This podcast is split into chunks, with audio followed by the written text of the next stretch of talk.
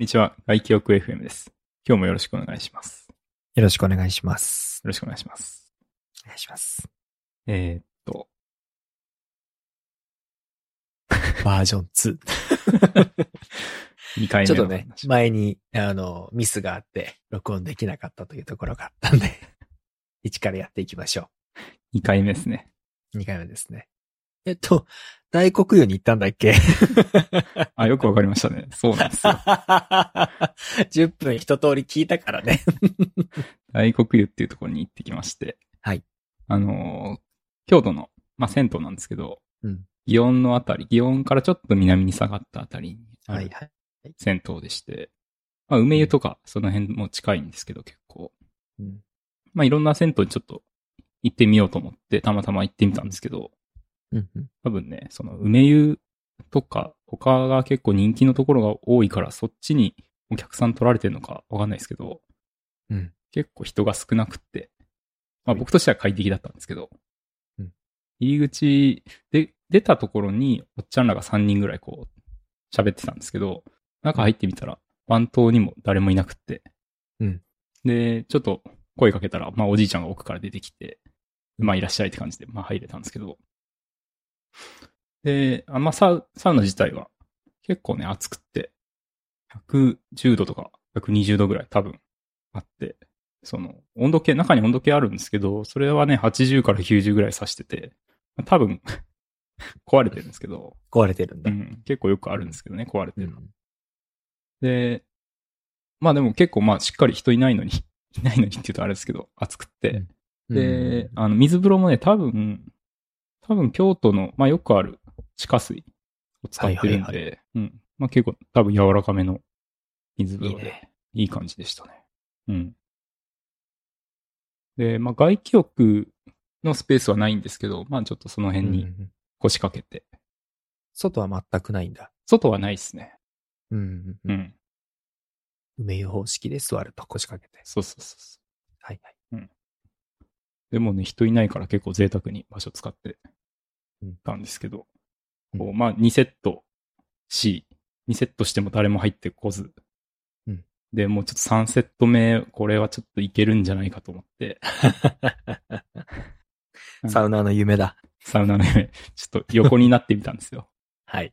茶道に、ね、茶道の教えに従って、誰もいないときはちょっとやってみてくださいと。いいね。いやー、なかなか良かったですね。あの、中で音楽がうっすら流れてるんですけど、うんそれを聞きながら、まあ時計とかないんで、ちょっとそれで時間を計りながらって感じだったんですけど、なんか、まあすごいはっきり覚えてるのは、ミスチルの抱きしめたいが流れ出して、サウナの選曲よ。それのフルコーラスちょっとき全部聞き終えてから、こう出るっていう感じで。ずーっと横になって聴けたって感じ。そう、ずっと横になって聞いてましたね。いいね。それは本当にいいね。そう。まあちょっとね、でも、 なんだろう、人入ってこないかっていうので、そわそわしながらだったから、そんなに、まあまあ、するよね、うんそこは。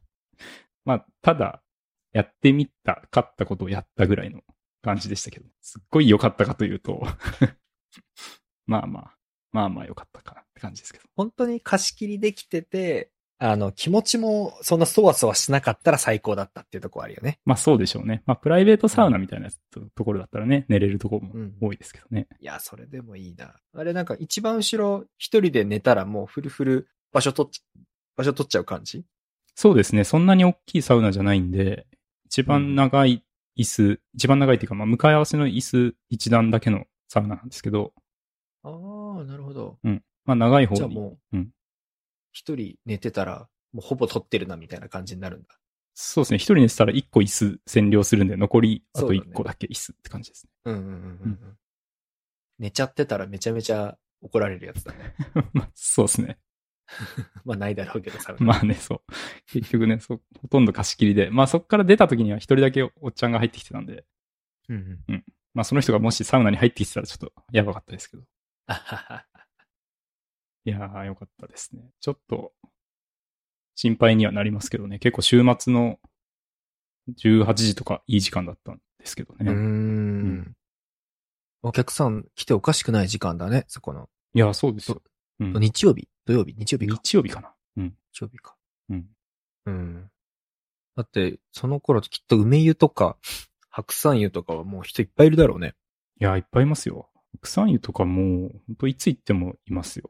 ああ、そうか。満席ぐらい。そんなに差が、だってそこまで遠くないよね、祇園の方だったら。それこそ自転車だったらもうそれサクッと行けちゃう距離でしょ、だって。うん、全然いいとこですよ。河原町、最寄り河原町かなまあ、駅からちょっと歩いてますけど。もともと大黒湯に来ている人がそっちに取られたとかあるんかなうーん。でも、どうなんでしょうね。まあ、普通はその近所のね、人たちが行くんでしょうけど。ああ、そうか。でも、その近所の人たちも、まあ、どんどん減っていくんでしょうね。ああ、その、高齢化、高齢化もあるし、そういうことか。うん。なんか残念だね。それは。ちょっと心配になっちゃうね、少し。うん、そうですね。最近、東京とかでも銭湯が閉まった話も聞いてるので。うん。京都もね、結構閉まってますからね。そううん。今年は錦湯っていう結構有名なとこ閉まっちゃって。なんか続かないで行ってほしいで、そこは。うん。でもね、確か毎年のように何軒かずつは潰れちゃってるんですよ。ああ、うん。そこなんかさ、事業譲渡とかの話ってなんないのかなあんまり。うん。まあでもまさになんかそういうのやってる人いますよね。京都だと、まあそれこそ梅湯のメイと港かもさん。そうだね、港さんとかは。東京だとあれですよね、小金湯の。ああ、そうだね。うん。アネ湯もそうだわ。うん。確か。うん。でもやっぱすっごい儲かるビジネスってわけでもないからな。うん、いやうー、んめちゃくちゃ大変ですよね。大変だよ、朝から起きて。めちゃめちゃ洗ってたもん。ねちょっと若干農業に近いと思うもん、銭湯って。朝早く起きて、洗って、あそうそうそう。うん腰にも来そうですしね。そうそうそうそう。火炊いてとかでしょ、うん。まあ、全部電気ならいいけど、薪とかやってたら大変やで。うん。で、めちゃめちゃ利益出るわけじゃないし。うん。うん。入った人の分しかか、ね、できないわけだから。そうですね。うん。サウナブームとはいえ。ね今はまあちょっとブームで良くなってるのかな。うん。なんかやっぱ、それこそ、プラス食べ物、飲み物とかで利益率上げていくとか、そういう話じゃん。うんうんうん。そこがだって街の銭湯できないからさ。ああ、まあそうか。できないというか、まあ、やってないんだよね、あんまり。うん、うんあ。たまにありますけどね、五香油とか、ビールとか出してるし。ああ、なるほどうん。ちょっとスペースがないとできないですけどね。でもあ、そうそうそうそう。 結局、利益率出るくらい食ってもらわないといけないわけでさ。っうん。て思うと。だって一人当たりね、1時間2時間いてもらって、450円とかでしょ ?500 円とか。 450円ですね、京都は。でしょうん。やっぱ2、3000円以上落としてもらわないとね、っていうのは。うん。はい。なんかちょっと暗い話になっちゃいましたけど。ああ、失礼しました。申し訳な いです。はすごく良かったという話です。はい。いうん。素晴らしいでうすん。なんか、そこに乗っかってサウナの話僕していいですかああ、お願いします。でもさ、あの、いでたけに、そうやって、あの、寝っ転がれるサウナをちょっと提供したいなとやっぱり思いまして。お、 あの、サウナの建設を別荘とともに私考えてたじゃないですか。はい。この番組でも。あ、そうそうそうそう。お話しさせていただいて。ただ、あの、土地見つかって進めてたんですが、その土地の、その土地がまずかった話って俺したっけここでしてないよね。直では聞いたけど、ここの番組ではしてないかもしれない。そうだね。うんあんま、マイナスな話も多いのでそんな言えないんですけど、あの、まあ、言ってしまうと近隣の問題があって、やめた方がいいなっていうことで、その土地をやめたんですね、前。うん。で、それが今年の4月とか5月とか春くらいかな。うんに、桜が見ながら、あの、サウナ入れたらいいなと思ってその場所を選んでたんですけど、ちょっと近隣的な問題があってサウナ置くのまずいぞと思ったので、その土地は諦めましたと。うんで、その流れでちょっと忙しくなったのに加えて私がアキレス腱断裂したので、うん。あの、探すのを止めてたんですね。まあ、そりゃそうですよね。探してらんないですよね。はい、探してらんないなと思って。で、でもどうしてもなんとかなんないかなと思っていくつかこう相談してた中で、えっと、ある知人がすごく、知人ある人がこう、すごいやる気を出してまして。うん私の 父と母が、あの、土地にサウナ置いていいぞと。ほう。はい。ちょっと新展開がありまして。土地を持ってるんですね。今、あの、畑を買ったんですよ。3、4年前に。うちの父が。あの、もう退職してるので、うん。あの、えっと、もともと私の父母は福島の出身で、あの、庭で畑をこうやっている人たちだったんですよ。趣味で。そうそう、趣味で。うん。もう畑いじりが大好きな家族なんですよ。私の父と母は。で、今、あの、茨城に住んでるとこだとそれができないから、退職金とか使って、えー土地をちょっとだけ買いましたと。うん。この2年ぐらいいろんな野菜を育てて、えーいろんな野菜をた取って食べたりとかで楽しんだんですが、ちょっとあることに気づいたと。えーめっちゃ大変だと、 とっても。あの、管理がすげえしんどいって言い出してて。 ああ、え、でももともとベテランでしょ趣味でやってたんだ。そう、いやでもね、あの、900平米あるんですよ。広さが。そう。はいはい。あの、芋取れすぎたとか、 なんかすごい悩みを言い出してて。 いや、売るにもみたいなことで困ってて。うん。じゃあもう少しやって満足したから、 あの、土地使っていいよっていう話になりまして。おお。もともと畑だと、あの、農地とかだとそういうのってやっちゃダメなんですけど、もともと我が家宅地で買った場所を畑として使ってたんですよ。へえ。はい。なので、あの、建築物置いていい土地でして。おお。で、えっと、一部の、今、まあ、ちっちゃいコンテナみたいな、あの、農作業の荷物入れるようなやつしかないから、そこの横に結構場所取っていいから、サウナと、あと、着替えるスペースと、トイレとみたいなうんのは、あと、水風呂の、風呂の保険とかをやっていいぞという話になりました。おお。進みました、ようやく。ね なんか急、一気に進みますね、それは。はい。もう土地あるからね。 めっちゃ楽、と思って。確かに。土地探して、建て、上物で考えてた私としては。うん。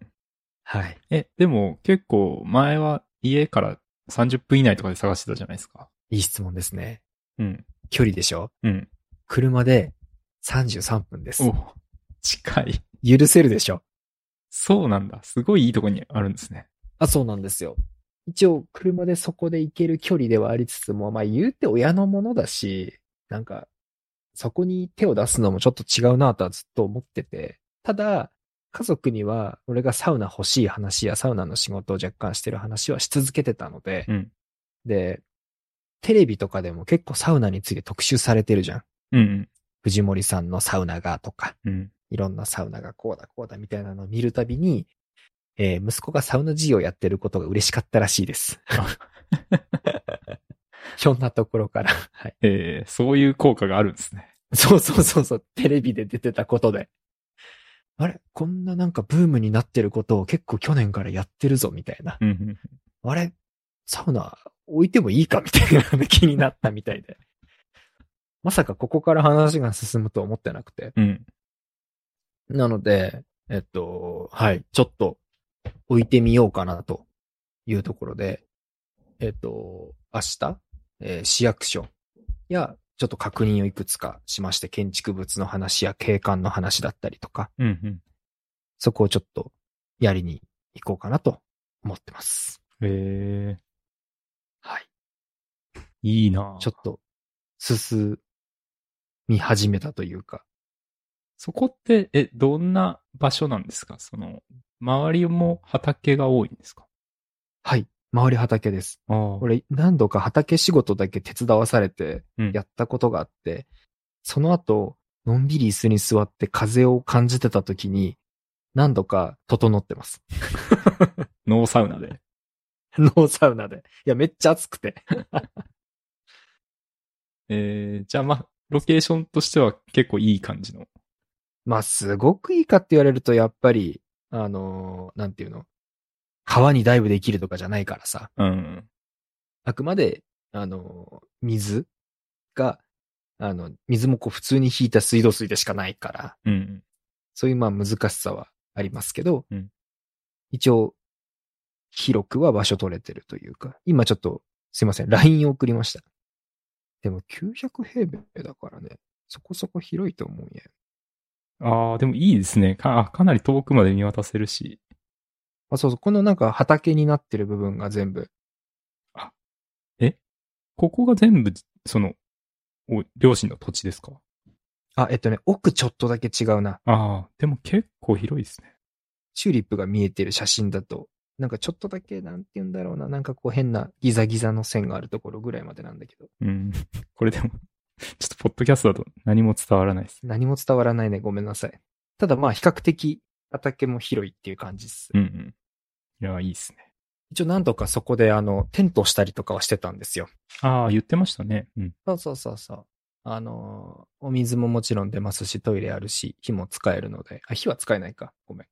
なので、えっと、キャンプして、朝、コーヒーお茶してから帰るみたいなことを子供たちとしてたので、うん。その流れで、五右衛門風呂とサウナも置いてみようかなと思いました。うん、今、火は使えないって言ってましたけど、ガスは通ってないんですか通ってない。ああ、あ、と通せるっていう感じ。ああ、そういうこと。はい。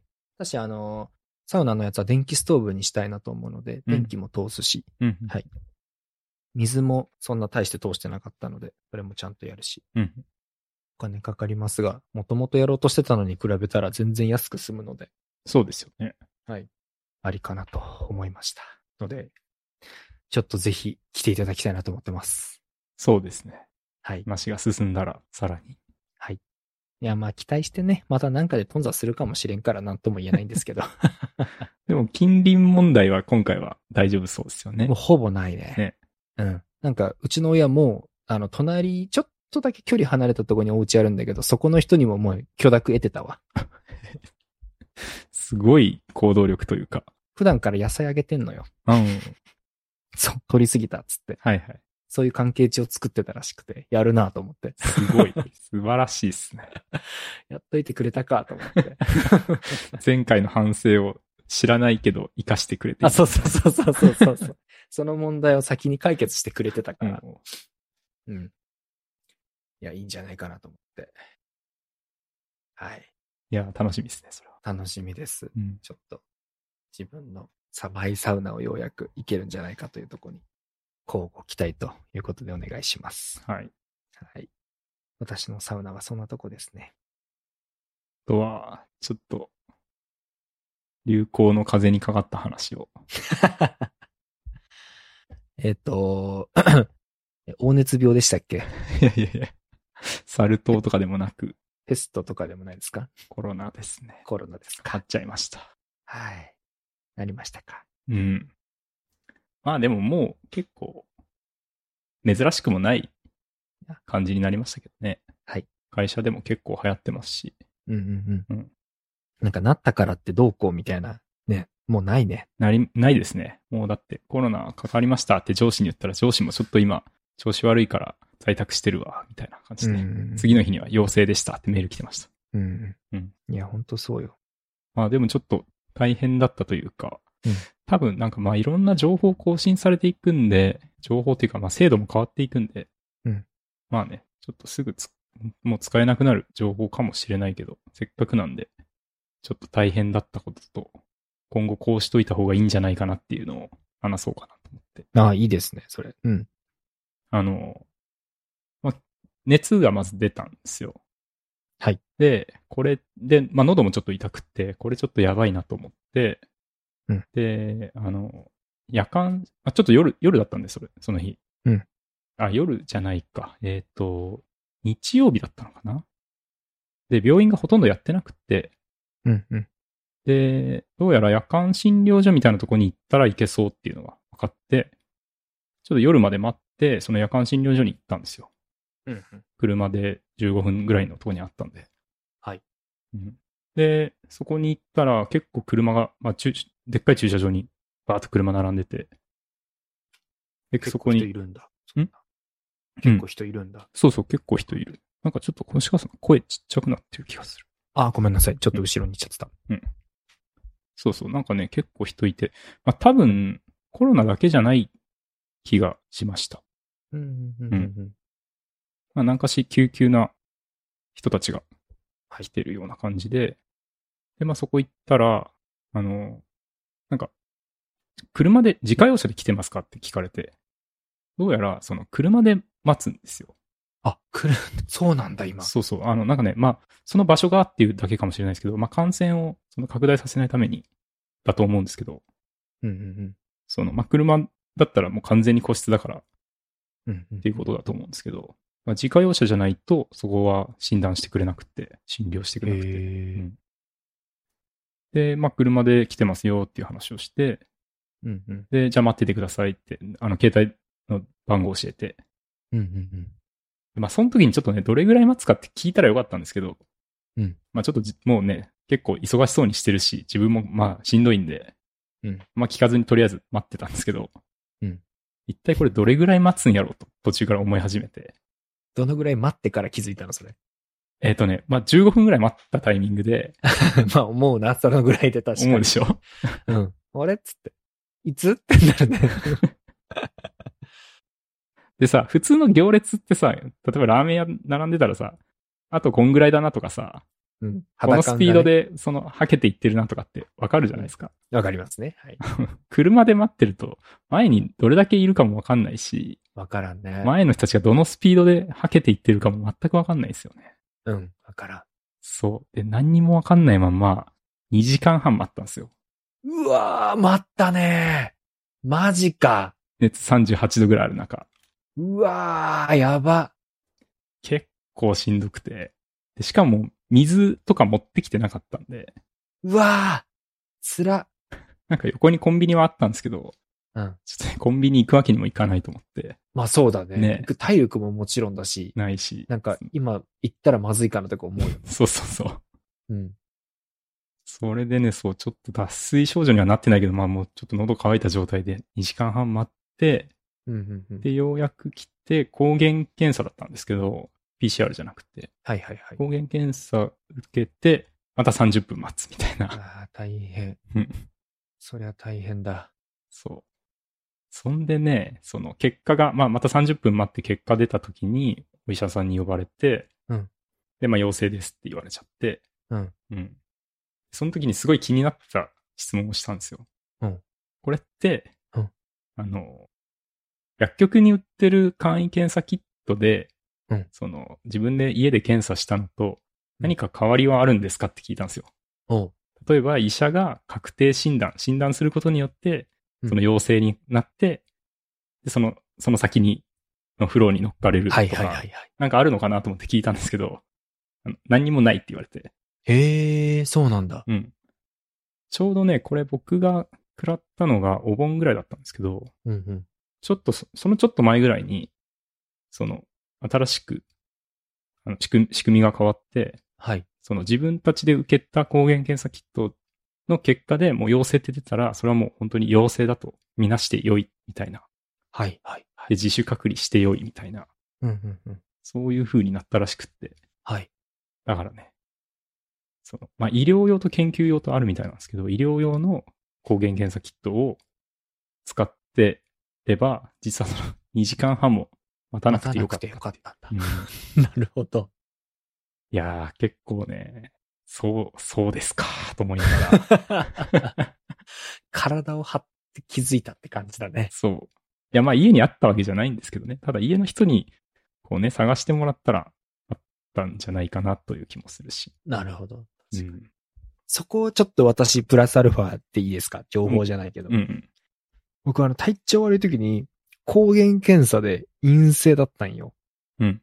でも、娘が体調悪くなって、えっと、ちょっとこれまずいかもって思って、病院の先生をよ呼ぶ仕組み、し、あなんか、あの、アプリがあったから、それで来てもらった人にやってもらったら娘陽性やってんね。うんうん。で、その後俺も一緒にやってもらったら俺も陽性だった。タイミングの話ですかかな。検査キットだと陰性だったんだけど、でも次の日とかだったんだよな。あーやったら陽性で、あ、検査キットうまくできないとかやっぱあんのかなって思う。あー。なるほどね。でもなんか、一応、あれですよね。失敗した時って、失敗したって出るんですよね。あ、そうか。うん。そういうのじゃなかったな。それでいくと。どうなんでしょうね。成功と出るけど、うまくいってないパターンがもしあるんだったら結構嫌ですね。あ、そうそうそうそう。うん。うまくいってないパターンとかあるんかなっていうのは確かにあって。うん。いや、でも、ちょっと大変だったね、それ。いや、そうなんですよね。あ、でもそれでいくと、あの、僕、その、発症する前日に友達と遊んでて、はいはいはい。で車で出かけてたんですよ。うんうんで、その車乗ってた二人に、まあもちろん連絡して、うん。うん、すまん、つって。そう。で、その二人、まず速攻で検査を受けたんですけど、はい。陰性だったんですね。おうだけど、その後具合悪くなって、もう一回検査したら陽性になってたんで、まあ、結構タイミングありますね。あるだろううね。ん。なるほどね。うん。まあ、だからちょっとね、抗原検査キットは絶対持っといた方がいいですね。ああ、そうだね。うん。確かに。余分な、余分な量をね。 そうそうそうそう。うん。なんかあった時に行かなくて済むようにというか、自分でやれるようにっていそううことそうね。そう。結構、なんだろう、期限としては持ちますからね。僕もか、あの、その後買って、今家に3つぐらいあるんですけど、うんうんどれぐらいだったかな ?2024 年ぐらいまでは持つみたいなんで。うん。結構持つね。うん。なんか一年も、あの、持たないかと思ってた。うんうん。ね、なんか結構期限あんのかなと思ったんですけど、聞いてみたら全然持つんで、なるほど、なるほど。うん。ある時に、ちょっと1個2個持っといた方がいいかなっていう。はいはいはい、はいうんやっときます。私 も。次なったら保険降りるかな。保険、あ、保険、例の保険まだ入ってるんですかいや、一応年間で入ってるからさ、あこうって一括で。回数とかはあんまないのか。ね、どうなんだろうと思って、そこ見てなかったって思い直しただけなんですけど。まあね、複数回かかってる人もいますもんね、もう。ああ、い もう、いるね。 近いとこにい るわ。友人で。うんまあでも前に比べて、なることへのこう、あの、後ろ指刺されるみたいなのはほぼなくなったのはよかったね。そうですね。その、社会的にというか、なんというか。そうなる、もう、ま、もうなるよね、みたいなのが。うんうん。うん。数数えてんの、まだやってんの、みたいなとこあるじゃん、若干。そうですね。うん。うん。そういう風になったのは良かった。うん、地味に私の上司とかは結構、あの、コロナをずっと怖がってて、うん。で、あの、ちょっと落ち着いたタイミングとかでもやっぱ飲み会とかは絶対行きたくないみたいうん。な感じだったんだけど、一回なってくれたら、この間、もうなんか で、、くれ気た。にななってくれたり、もう気にならなくなってた。よかったよか った。まあでもなんかね、ちょっと低確率で重症化するとか、後遺症がとかっていうのはありますからね。うん、まあ、もしね、あの、えーっと、お父さんお母さんと一緒に住んでたりとかしてたらさ、そりゃ、うん。介護してる人とかさ、うん。そうなってくると確かになりたくない気持ちはめっちゃわかるなって思う。うんはい。まあ、そんな、よくある。ありがとうございます。コロナ話でした気をつけましょう。気をつけましょう。 ね。気をつけようがあるのかわからん けど、気をつけましょう。まあ気をつけようはあるんだと思いますけどね。そのトレードオフがいまいちまだ、こう、バランスというかね、わかんないですよそうだね。ね、うん。そうだね。でも、それ気をつけるがゆえになんかもう、子供たちも含めてやりたいことがやれなくなりすぎるのはちょっと問題じゃん。うん。そう。だからその、ね、バランス本当難しい。難しい。うん。うん。なんか大人の方がずるいのに子供にばっか制限かけてるみたいなのはちょっと嫌だなって思うので、うん。ここはちょっと広げていったらいいんじゃないかなとは思いますうね。んまあ、うちはね、子供いないし、あの、大人二人で住んでるんで、割とガンガン。うん。遊んでます伝説飲み行こう ぜ。しかはもい、僕もね、3回ワクチン打って1回食らってるんで、無敵ですね。そうだね。うんそれはおっしゃる通りだと思います。はい。気にせず行きましょう気。にせず遊んでます。遊びましょう。ありがとうございます。はい。じゃあ今日はそんなところじゃあが。そんなとこですかね。はい。はい。じゃあお疲れ様です。お疲れ様でした。はい。